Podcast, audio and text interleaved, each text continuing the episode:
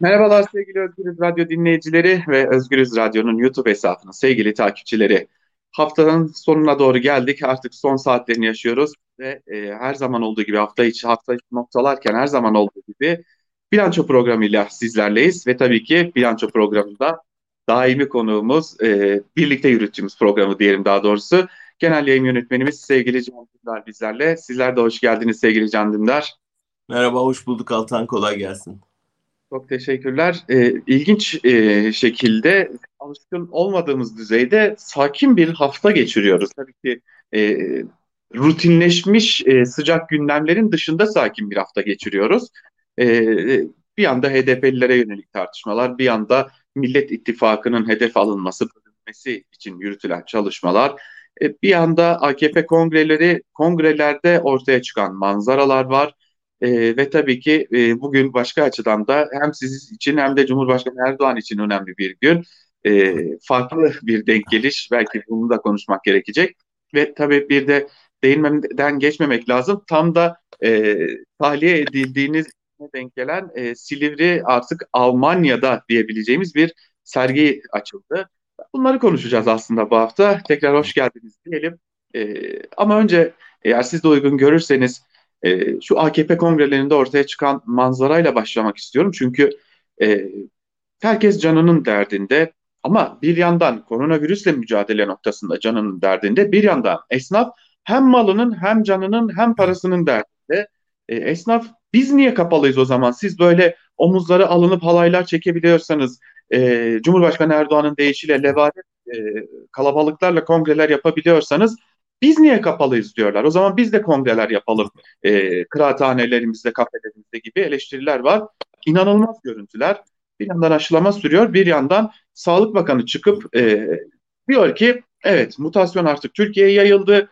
E, gözle görülür artış var vaka sayılarında. E, kimi bölgelerdeki denk gelişi de e, belirtmek lazım. Karadeniz'de yukarı yönlü bir hareket var e, vaka sayılarında. Cumhurbaşkanı Erdoğan da geçtiğimiz hafta gün oralardaydı. E, bu görüntüleri e, halk da izliyor, biz de izliyoruz. Bu bir e, kötü politikanın sonucu aynı zamanda ama bu bana bir şey olmazın da sonucu çünkü çeşitli iddialar da var. E, katılımcıların PCR testinden geçirildiğine dair. Siz ne düşünüyorsunuz bu görüntüler için?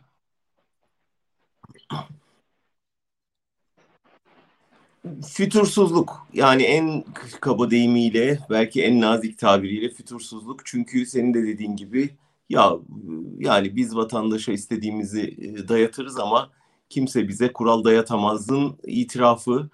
Ama şöyle söyleyeyim Altan yani biz hükümeti ne kadar eleştirsek eleştirelim verebileceğimiz zarar şu birkaç günde yayınlanan o görüntülerde kendilerinin kendilerine verdiği zarar kadar etkili olmazdı. Yani bunu izleyen esnafın ne hissettiğini gelen telefonlardan ben buradan hissedebiliyorum. Ee, gerçekten büyük öfke var. Yani çünkü e, insanlar şuna her zaman hazırdır. Yani burada da var. Dünyanın her yerinde bu virüs yayılıyor ve belli kısıtlamalar altında yaşamak zorundayız. Buna e, insanlar isyan etmese de yani isyan et, edemiyorlar, kabulleniyorlar ee, ama isyan ettikleri bir şey haksızlık yani haksız uygulama isyana yol açıyor. Ee, yani bunu mesela o kongreyi Almanya'da yapsalar oradaki herkesin e, çok ciddi yasal soruşturmaya uğrayacağı çok kesin. Yani böyle bir şeyi tahayyül bile edemezsiniz normal hukukun işlediği rejimlerde. Dolayısıyla e, yapılan şey bugün hani işini kaybetmiş olan bir esnafın gözüyle o görüntüleri izlersen e, ne kadar ağır geleceğini tahmin edersin. Yani daha net bir şekilde anlatamazlardı ki size ayrı hukuk, işliyor, bize ayrı hukuk işliyor. Sizin bu toplumdaki yeriniz ayrı, bizim ayrı. Devlet gözünde siz başka yerdesiniz, biz başka yerdeyiz. Yani bunu bir parti devletinin resmi tescili oldu bu görüntüler. O yüzden evet belki pahalıya patlayacak tıbbi olarak ama siyasi olarak da iktidarın başına pahalıya patlayacak diye düşünüyorum. Yani belki şunu eklemek gerekecek. Ee, az önce e, Ankara'da bir AVM'nin e, önünden geçtim. E, karşısındaki parkta biraz soluklandım. Çünkü insanların oturup e, sosyalleşebileceği tek alan artık Türkiye'de e, parklar olağandır. Bir virüs ile karşı karşıyayız. Olması gereken belki de budur. Açık alanlarda bir araya gelmek. Ama E, işte o AVM'nin içinden kahvesini alan insanlar ya da yemeğini alan insanlar işte o parkta sağda solda banklarda AVM'nin oturup yiyorlar, tüketiyorlar. Dışarıda bir vakit geçirme derdinde insanlar. Çünkü e, bir yıldır bununla yaşıyoruz ve insanlar sosyalleşmeye hasret kalmış durumdalar. Ve aklıma şu geldi. Yani biz insanlar, biz yurttaşlar ya kahvemizi, yiyeceğimizi alıp bir köşede aman e, ceza kesilmeden yesem de gitsem derdindeyken bu ortaya çıkan tablonun e, bir siyasi bedeli olacak mı? Eminim ki olacak. E, bunu çok iyi biliyoruz. Esnaf, esnafın ciddi bir bölümü bugüne kadar AKP'yi destekledi. Çünkü bir e, para akışı diyelim adına ne dersek diyelim böyle bir şey vardı. Ama bu ortaya çıkan tablo belki esnaf nedeniyle alınan önlemlere kızmayacak ama virüs nedeniyle alınan önlemlere kurban edilmelerine kızacak. Bunu zaten her geçen gün görüyoruz. Yurttaşlar da buna kızacaklar. Bunu muhalefet çok uğraşsa yapamazdı ama kendileri evet, başardı. Çok gösteri gösteri yaptılar. Yani çok yani videoları kendileri de attılar filan. Yani adeta bir meydan okumaya dönüştü. O kadar ki Sağlık Bakanı özür dilemek zorunda kaldı. Yani hani cenazeler de ayuka çıktı artık. Ee, tabii bu işler e, öyle özürle geçiştirilemiyor. Yani ge- sırf geçen hafta dünyada iki sağlık bakanının istifa ettiğine tanıklık ettik. Ee, bunlar gerçekten yönetemiyorsan istifa edersin, yapabilen biri gelir. Burada büyük bir aciz var ve bakanlar adeta esir alınmış gibi e, özür dileyip ama hiçbir şey yapamadan orada öyle oturuyorlar ve gerçekten salgın büyüyor, can alıyor. Artık insanlar sadece salgından dolayı değil, ekonomik darlıktan dolayı da yani canına kıyma noktasına geldiği bir noktada böyle şakır şakır düğün düğün yapar gibi oynamak e, vatandaşın sinir sistemiyle oynamak anlamına geliyor ama zannediyorum son sözü vatandaş sandıkta söyleyecek. Asıl oynama sırası o zaman bizlere gelecek. O zaman e, hazır siz sandık demişken biz sandığa nasıl gideceğiz sorusuna biraz bakmak gerekecek. Çünkü e, senaryolar yazılıp çiziliyor. Bir takım hazırlıklar var artık bunu biliyoruz. E, siz yorumlarınızda bahsettiğiniz Ankara Kulisi'nde de bahsettik. Bir 4 Kasım 2016 e, senaryosuyla yeniden karşı karşıya kalma ihtimalimiz var. E, o dönem Cumhuriyet Halk Partisi anayasaya aykırı ama evet diyeceğini e, CHP Genel Başkanı Kemal Kılıçdaroğlu ağzından ilan etmişti. Bugün CHP hayır deme noktasında ama bu defa İyi Parti evet deme noktasında. Ardı ardına fezlekeler yağıyor meclise. Ee, önce Adalet Bakanlığı'na gidiyor ardından e, meclise gönderiliyor. Adalet ve Anayasa e, komisyonlarından oluşturulan karma komisyonda teknik açıdan ele alınacak. Ardından da oylama sonucu Meclis Genel Kurulu'na getirilecek. Tabii belki burada şu parantezi açmak lazım. Binlerce fezleke bulunuyor şu an Türkiye Büyük Millet Meclisi Karma Komisyonu'nun önünde. Ve son gelen fezlekeler eğer öne alınacaksa bu meclisteki bütün tahammülleri ayak, ayaklar altına almak demek. Bu daha önce oldu mu? Evet oldu. E, ee, 4 Haziran 2020'de e, Mustafa Çentop, AKP'li meclis başkanı Çentop tahammülleri ayaklar altına alıp Enis Berberoğlu, Leyla Güven ve Musa Farisoğulları kararını okuttu. Ve bunu gördük. Şimdi senaryolar belli. Ee, eğer bu fezlekeler meclise gelir ve geçer ise HDP'lilerin dokunulmazlıkları kaldırılacak ve bir e, yargılama, e, tırnak içerisinde söyleyeceğim bunu, yargılama sezonu açılacak yeniden. E, ama burada önemli olan şey şu, bu yargılamalar gerçekleştirilirken ne kadar bir süreyi kapsayacak? Çünkü eğer yargılama yapılır ve e, o kararlar gelir, mecliste okunursa kesinleşmiş kararlar, HDP'lilerin vekillikleri düşecek ve bir ara seçim ihtimali kaçınılmaz hale gelecek. Fakat bu yargılama bir yıl sürer o zaman seçime bir yıl kaldığı için bir ara seçim olmayacak ve böylelikle bu yolla devam edilecek. Tabii bunun bir de siyasi sonuçları olacak. O siyasi sonuçların da neler olabileceğini aslında sormak lazım. Aslına bakarsan yani bir şunu söylemek lazım. Teamül diye artık bir şeyden söz edemiyoruz. Yani nasıl yasadan söz edemiyorsak, hukuktan söz edemiyorsak teamüllerin de e, senin de ta, kullandığın tabirle ayaklar altına alındığı bir dönemdeyiz. Dolayısıyla aslında isteseler hızlandırabilirler. Hem meclisi hem yargı sürecini.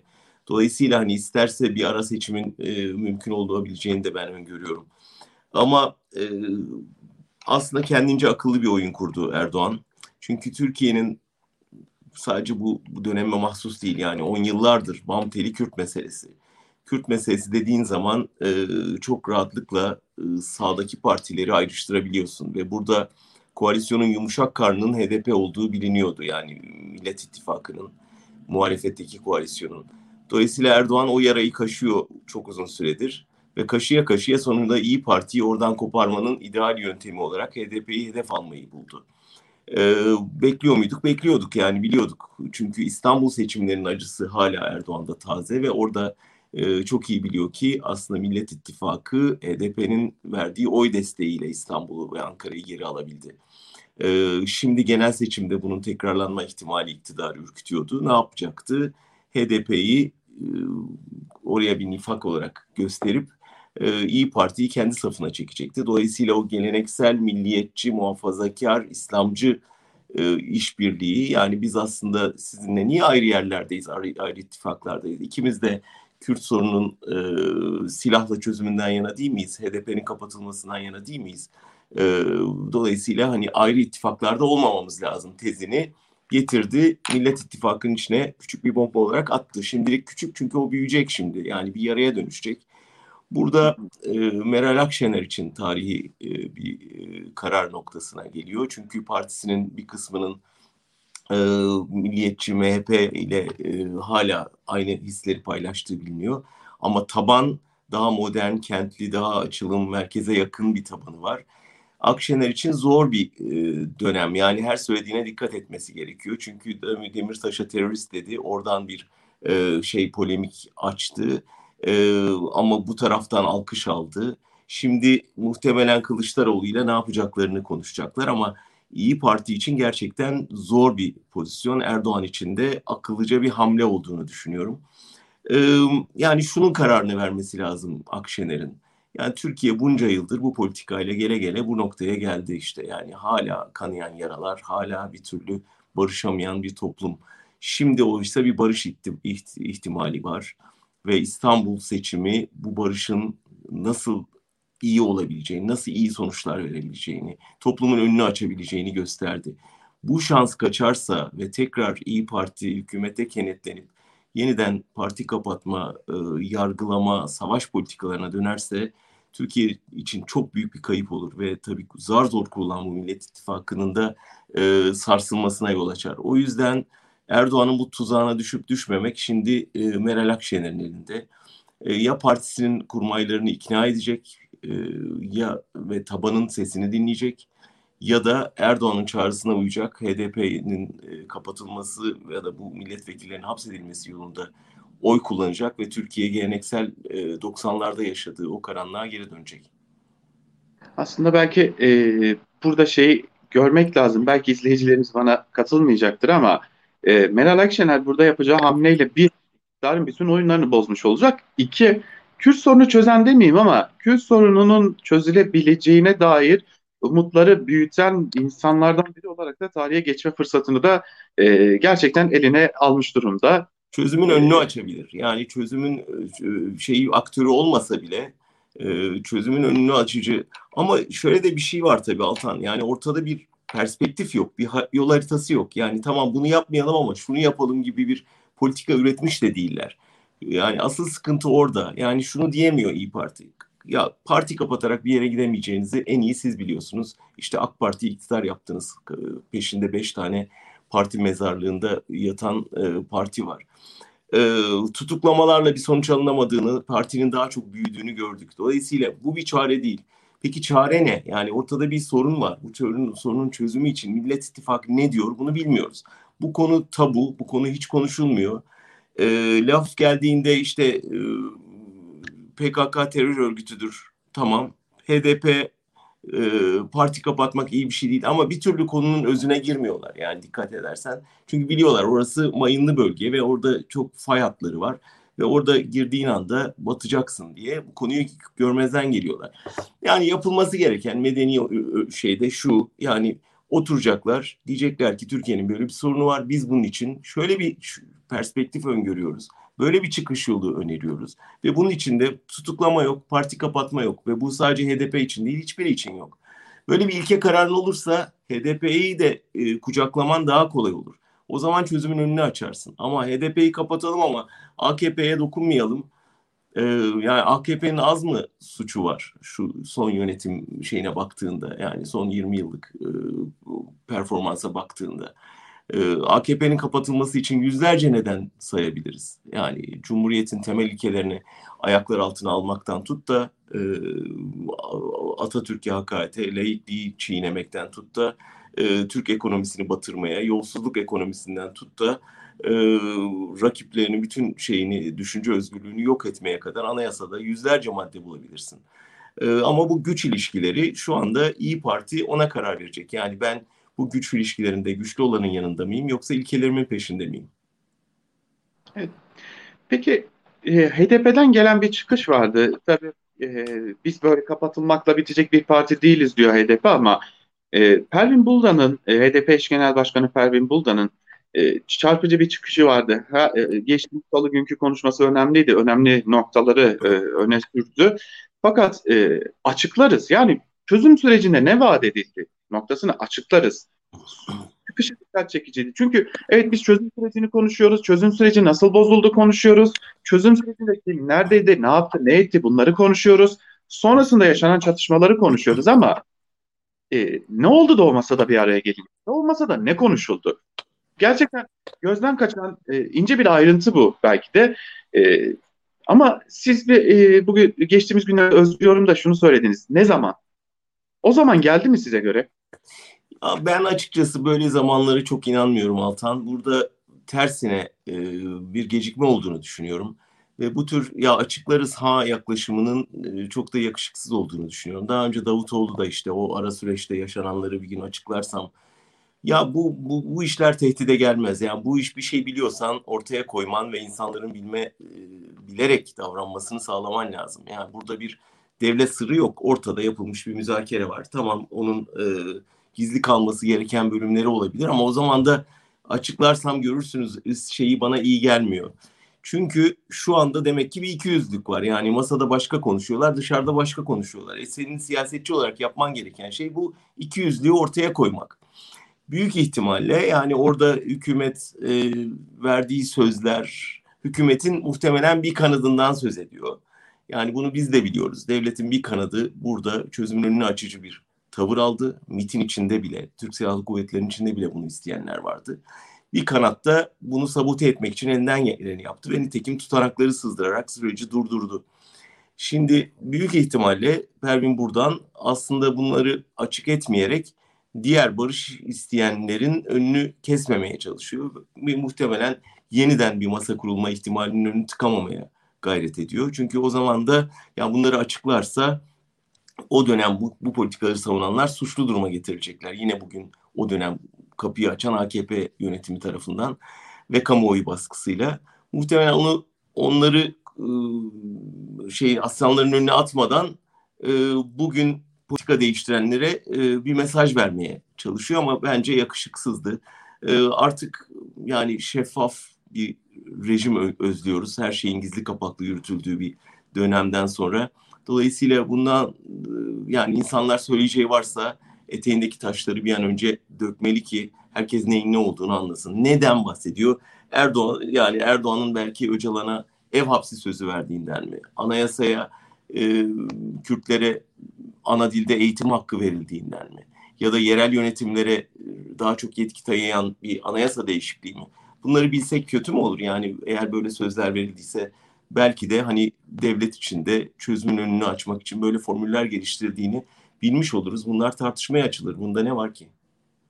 Ki akılcı çözümün de e, en azından devlet içinde bir kanat tarafından savunulduğunu da görmüş olacağız. Bu kötü bir şey de olmayacak aslında. Kaldı ki bunlar yazıldı yani kitapları var meraklısı okuyor belgelerin bir kısmı yayınlandı tanıkların bir kısmı konuştu yani çok da sürpriz şeyler değil yani herhalde e, müzakere masasında konuşulanlar yakında daha da çok aydınlatılacaktır ama keşke HDP burada ön alıp yani bunları açıklasa ve e, kamuoyu da bilerek ona göre kimin ne yönde ol, olduğunu anlasa.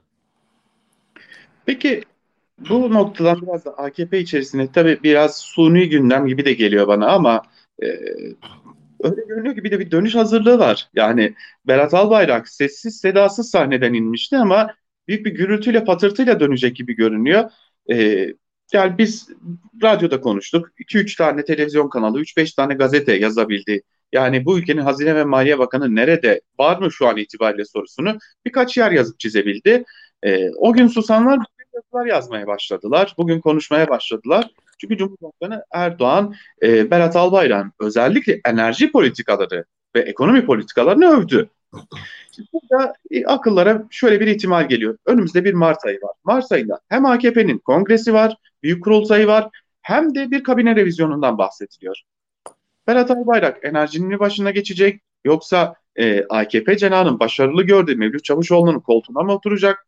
Yoksa bir Cumhurbaşkanlığı yardımcılığı koltuğuna mı? Yoksa AKP Genel Başkanlığı ya da yardımcılığı koltuğuna mı gelecek? Ankara günlerdir bunu konuşuyor. Yeni anayasayı bir köşeye bıraktık. Bugünlerde de bunu konuşuyoruz Ankara'da. E, ne oldu Berat Albayrak e, o e, tırnak içerisinde söylüyoruz. O adı anılmayan insan bir anda anılır oldu. Valla biraz CHP sayesinde oldu. Yani yatıp kalksın CHP'ye dua etsin. CHP gündeme taşıdı. Birden e, Erdoğan'ı savunma pozisyonuna soktu ve e, bit pazarına nur yağdı. E, bir anda damat tekrar popüler hale geldi ve Erdoğan damadını savunmak zorunda kaldı saldırı karşısında ve dedi ki ya aslında dünyanın en başarılı insanlarından biri ama ah benim damadım olduğu için hedef haline geldi. E, o zaman yani bugüne kadar hiçbir şeyi feda etmedin. Niye damadını feda ettin? Ve şimdi e, bu aile mensubu olduğu için saldırıya uğruyor. Aslında aile mensubu olduğu için saldırıya uğramıyor. Aile mensubu olarak oraya atadığın için saldırıya uğradı. Yani insan damadını ekonomi bakanı yaparsa elbette devletin bütçesini aile içinde tutmaya çalışıyor demektir. Bu dünyanın her yerinde böyle algılanır. Ve dolayısıyla o damat da kayınpederi de hedef olur. Yani e, damat Erdoğan'ın damadı olduğu için hedef haline gelmedi. Damat Erdoğan'ın damadı olduğu için oraya atandığında hedef haline geldi ve o günden beri de ekonomiyi getirdiği yer ortada. Şimdi tekrar onu e, itibarını iade ediyor olması ola ki aile içinde bir barış sağlanmış olabilir. Ne bileyim kızının bir şeyi olmuş olabilir. Ya da Erdoğan gerçekten siyaseten ya kelle verdik bak CHP üstümüze geliyor bari çocuğa itibarını iade edelim demiş olabilir ama piyasaların verdiği tepki bence hepsinden kıymetliydi. Yani kendi yarattıkları piyasa düzeninin kurbanı oldular. Damadının adı bile yetti piyasayı tekrar sallandı, sallanmaya. Hele bir de göreve getirilirse, ekonomiyle ilgili bir göreve tekrar getirilirse bu olsa olsa çöküş sürecini hızlandıracaktır. Başka bir şeye yaramayacaktır. Hazır e, Cumhurbaşkanı Erdoğan'dan e, bahsetmişken e, şimdi bugün sizin e, tahliyenizin yıl dönümü e, gazetecilik faaliyetleriniz nedeniyle e, sevgili Erdem Gül'le tutuklanıp e, Anayasa Mahkemesi'nin ne oluyor kardeşim dediği kararla diyelim e, tahliye edilişinizin yıl dönümü. E, bugün aynı zamanda Cumhurbaşkanı Erdoğan'ın da doğum günü. Sizin çıktığınızda bir konuşmanız vardı. E, evlilik yıl dönümünüzde tutuklanmış. Doğum, e, Cumhurbaşkanı Erdoğan'ın doğum gününde tahliye edilmiştiniz. Şöyle bir geçmişi belki siz hatırlatmak istersiniz. Yıllar geçti üzerinden ama Hala tabii ki onun etkilerini hayatınızda yaşıyorsunuz, ülkenizden uzakta uzakta yaşıyorsunuz. Ee, şöyle bir e, o süreci böyle belki izleyicilerimize kısaca paylaşmak istersiniz. Tabii önce Cumhurbaşkanı'nın yaş gününü kutlayalım. Ee, şunu hatırlatalım. Yani Erbakan yönetimdeyken e, Erdoğan genç kanadı temsil ediyordu ve o zaman Erbakan'ı doğrudan hedef almamak için parti içindeki yaşlılara aksaçlılar deniyordu ve aksaçlıların e, artık emekli olup emekli olup yerlerini gençlere bırakması yolunda politika yürütüyordu, kampanya yürütüyordu Erdoğan ve 65 yaş üstüne çıkanların artık siyaset yapmamaları, köşeye çekilmeleri, partiye daha dışarıdan öğütler vermeleri gerektiğini ama gündelik politikayı ve parti yönetimini gençlere bırakmaları gerektiğini söylüyordu. Ve bununla sonuç aldı. Yani Erbakan'ı bertaraf etti ee, ve kendisi Gül'le beraber genç kanadın temsilcisi olarak AK Parti'yi kurdu biliyorsunuz. Ee, sonra işte ne oldu? Gün geldi. Er, Erdoğan 65'ini aştı ve kimse ona hatırlatamadı ki ya sen böyle demiştin demek ki senin de yaşın geldi. E şimdi bakıyoruz evet Erdoğan e, kendi biçtiği siyasi ömrü yani bir siyasetçi için biçtiği siyasi ömrü doldurdu. Ee, o dönem diyordu ki bakın Ecevit de alay ediyordu. Yürü, daha yürüyemiyor. Yürüyemez hale gelmiş biri tarafından yönetiliyor Türkiye diye. Ee, yarı alayla, yarı acındırarak e, politika yapıyordu ve nitekim e, o yüzden o görüntüler Ecevit'in sonunu hazırladı. E şimdi ne oluyor? Konuşmak yasak belki ama işte AKP il kongrelerinden yansıyan görüntüleri görüyoruz. Erdoğan'ın yürümekte zorlandığını görüyoruz. Merdivenlerden inerken zorlandığı görüntüleri görüyoruz. Üzücü görüntüler ama üzerine konuşmak bile yasak. Halbuki o dönem Ecevit'in biraz sendelediğinde Türkiye'nin nasıl e, ona saldırdığını çok iyi hatırlıyoruz. Ve e, Erdoğan'a bu yaş gününde 65 yaş üstü siyaset e, yasa vaadini hatırlatmak gerekiyor. Eğer bir rahatsızlığı varsa da Türkiye kamuoyunun bunu bilmeye hakkı var. Nasıl ki Ecevit'in bütün raporları gazetelerde sayfa sayfa yayınlandı. Bütün aile hayatının ev içinde eşinin tırnaklarını kesmesine kadar detaylar e, basına yansıdıysa e, hadi şimdi görelim e, bunu yapmaya kimsenin cesareti var mı? Hadi görelim e, kaç yaşında bir siyasetçi emekli olabilir? Köşesine çekilmesi gerekir. Erdoğan şimdi bize onu söylesin. Evet, peki bir de e, Erdoğan döneminde sizin yaşadığınız başka bir durum daha e, Silivri cezaevinde e, tırnak içerisinde söylüyorum tabii bunu ama zaman geçirmek zorunda kalanlar kervanına siz de katılmıştınız. Bugün o Silivri cezaevinde kaldığınız hücre Berlin'de e, çok dikkat çekici bir e, sergi diyelim aynı zamanda ama Türkiye'nin bir dönemini anlatacak bir çalışma aynı zamanda. Nasıl gelişti bu fikir? Tepkiler neler? Neler var orada? E, gelenler ne görecekler?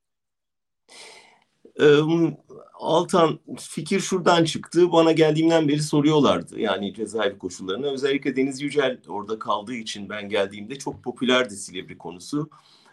Deniz Yücel içeriden yazılar yolluyordu, şemalar yolluyordu, anlatmaya çalışıyordu. Ben de elimden geldiği kadar anlatmaya çalışıyordum. Açıkçası ben içlerinde en şanslılardan biriyim, en kısa süre kalanlardan biriyim. Anayasa Mahkemesi'nin kararı sayesinde. Ama doğrusu her çıkan, içeriden çıkan herkesin dile getirdiği gibi her çıkan buruk çıkıyor ve geride kalanlara verdiği bir söz oluyor. Yani sizi unutturmayacağız diye. Bu da benim unutturmamak için yapabileceğim şeylerin asgarisi. Burada e, Alman politikacıları, siyasetçileri, e, gazetecileri sürekli Türkiye ile ilgilenmeleri, Türkiye'deki meslektaşlarına sahip çıkmaları yönünde e, cesaretlendirmeye çalışıyordum partililere söylüyorum yani bakın Türkiye'de parlamenterler, meclis üyeleri, e, meslektaşlarınız hapiste. Onları ziyaret etmeniz lazım. E, gazetecilere söylüyordum ya bir mesleki dayanışma göstermemiz lazım. Gidin Silivri'ye ziyaret edin. Eğer kapılar açılmazsa aileleriyle buluşun. Bir, bir dayanışma sergileyin diye. E, bu giderek zorlaştı tabii günümüz koşullarında ve Deniz Yücel bırakıldıktan sonra da daha ilgi azaldı Alman kamuoyunda. Bunun üzerine dedim ki siz Silivri'ye gidemiyorsanız ben size Silivri'ye getireyim o zaman. Ve proje aslında böyle doğdu. Ee, dedik ki bu bir insan hakları projesi olsun. Dünya, Türkiye'nin en büyük, e, dünyanın en büyük gazeteci cezaevini görsün. Onun e, bir defa fiziki koşullarını görsün. O yüzden hücreyi birebir ölçüdükçe inşa edelim. Bu benim kaldığım hücre değil ama tipik bir hücre. Birçok meslektaşımın kaldığı tipik bir hücre. E, ölçüleri itibariyle içindeki eşyaları kabaca yerleştirdik. Ve e, istedik ki gelen e, hissedebilsin yani kapatılma duygusunun ne olduğunu, tecritin ne olduğunu. E, çok Gorki Tiyatrosu sahiplendi projeyi. Onun çok yaratıcı küratörleriyle çok uzun süreler çalıştık. Aslında güzel bir formatı var. Yani e, içeri ben sizi sokmaya çalışayım anlatarak. İçeri girdiğinizde bir polis sorgu odası gibi her taraf ayna. Siz sadece kendinizi görüyorsunuz ama dışarıdan herkes sizi görebiliyor yani izleyebiliyor sizi. Dolayısıyla o sürekli büyük biraderin sizi gözlediği duygusunu vermeye gayret ettik. Aynı zamanda da o ayna ışıklarla birlikte çoğaltıyor ve yüzlerce hücre haline geliyor. Böylece de yani Türkiye'de her gün yenisi eklenen cezaevlerini ve hücreleri duygusunu vermeye çalıştık ve içeri girenler gerçekten o şeyi alıyorlar, o hissi, orada kapatılmayı. Ve tabii şunu da anlatıyoruz yani burada kapatılmak kendi başına bir işkence ama daha daha fenası burada ne kadar kalacağınızı bilmemeniz.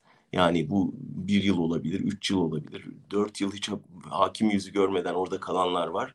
Dolayısıyla biraz e, Türkiye'deki koşulları anlatmak istedik ama sadece bu değil. E, yani şunu da istemedim. Gidip insanlar vah vah yazık burada bu nasıl yaşıyorlar demesin. Yani bir Madame, Madame Tussauds müzesi olmasın bu. bir siyasi mezarlık değil orası çünkü. Tersine oranın aslında nasıl bir atölye olduğunu, nasıl bir e, yaratıcı insanın, düşünen insanın onu nasıl bir düşünce kürsüsüne çevirebildiğini, bir mikrofona dönüştürebildiğini, bir atölyeye çevirebildiğini gösterelim istedik. Hemen yanına bir müze kurduk. O müzede de Küçük Şeyler Müzesi adı. Ee, aslında e, çok basit bir fikirden yola çıkıyoruz. Ee, yaratıcı insan oradaki yasaklarla nasıl baş etti? Bunun içinde e, Tuncay Özkan'ın çaydan e, çiçek yetiştirmesinden tut, Selahattin Demirtaş'ın telefonda eşine mırıldadığı e, türküyle e, Cumhurbaşkanlığı kampanyası yapmasına ya da Osman Kavala'nın e, salyangozlarının İngiltere'de operaya dönüşmesinden Zehra Doğan'ın annesinin yolladığı e, tişörtlerin üzerine yazdığı, yaptığı resimleri dışarıda, resimlerle dışarıda sergi açmasına kadar grup yorumun e, tıraş bıçaklarının kafalarını kesip onlardan pamflüt yaratmasına kadar birçok çok heyecan verici e, deha ürünü var bence.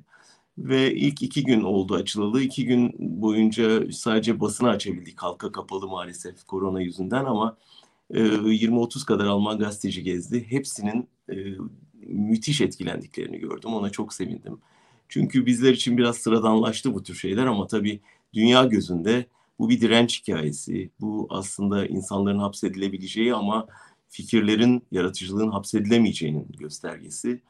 Niyetimiz şu, burada bir 5-6 ay kalacak sergi. Sonra umarım Nisan'dan itibaren e, açılacak halka. Sadece halka değil tabii, politikacılara da ve açıkçası şu andaki yeri e, Merkel'in evine birkaç yüz metre mesafede. Merkel'in e, evinden çıksa 8-10 adımla gelebileceği bir mesafede.